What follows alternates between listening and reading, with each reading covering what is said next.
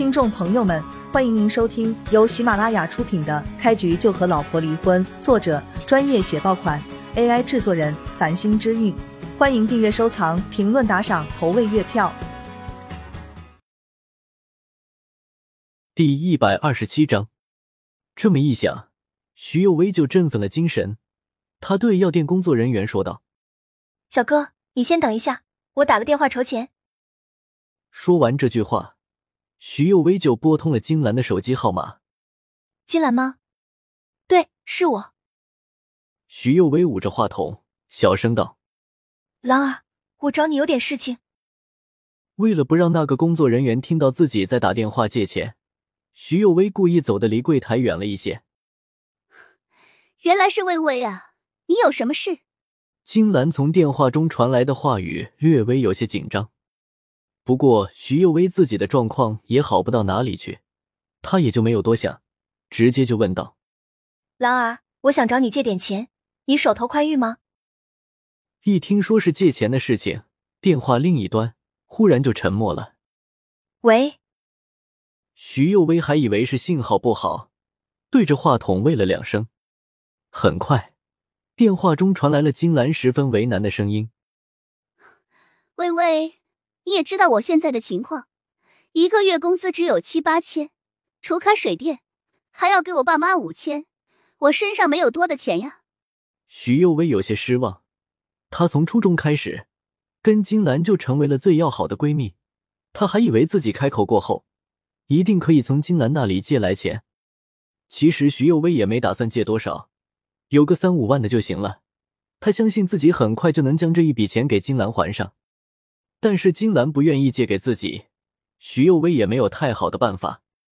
而且徐幼薇内心深处是很理解金兰的，他清楚金兰的家境不是太好，也并非某个家族的千金小姐，刚工作没几年，无法借钱也是正常的。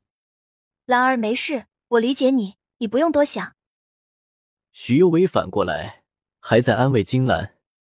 借不借钱是小事，徐幼薇可不想因为这个细节就影响到她跟金兰之前的姐妹情。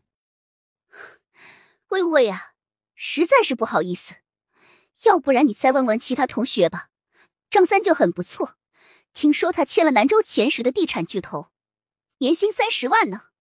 金兰有些兴奋的说道，徐幼薇却在心中叹了一口气。金兰还不知道。张三已经被他的老总给解雇了。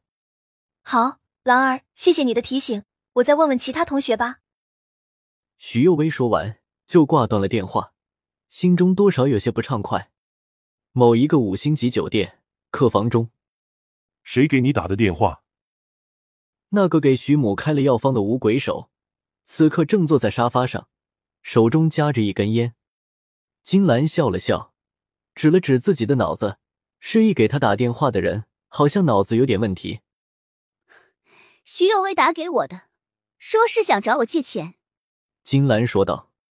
五鬼手眉头一皱，将烟头掐灭了，冷冷开口道：“莫非他们母女看出来我给的方子有问题？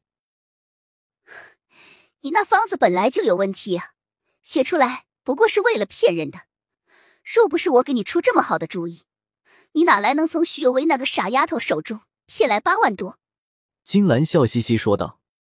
五鬼手也嘿嘿一笑。我那不是分给你一万吗？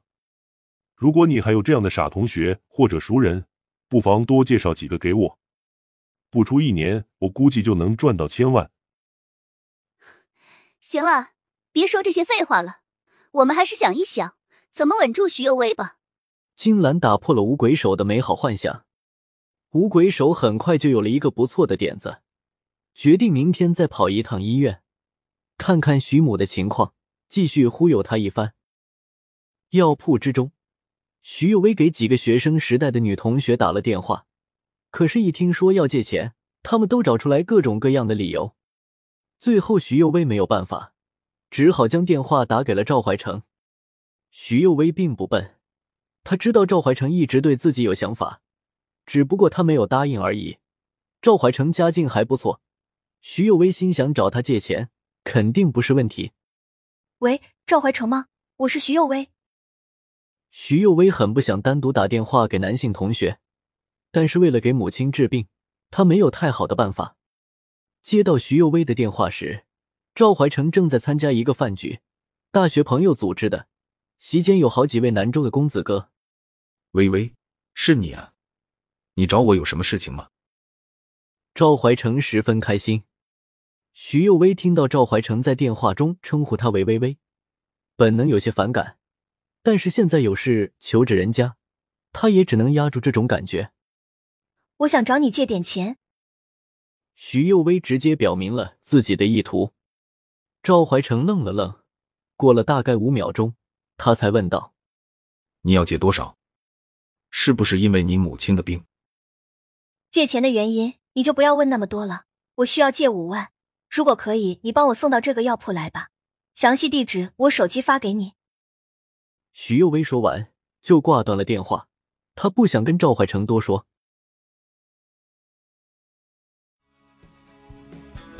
听众朋友们，本集已播讲完毕，欢迎您订阅、收藏、评论、打赏、投喂月票，下集更加精彩。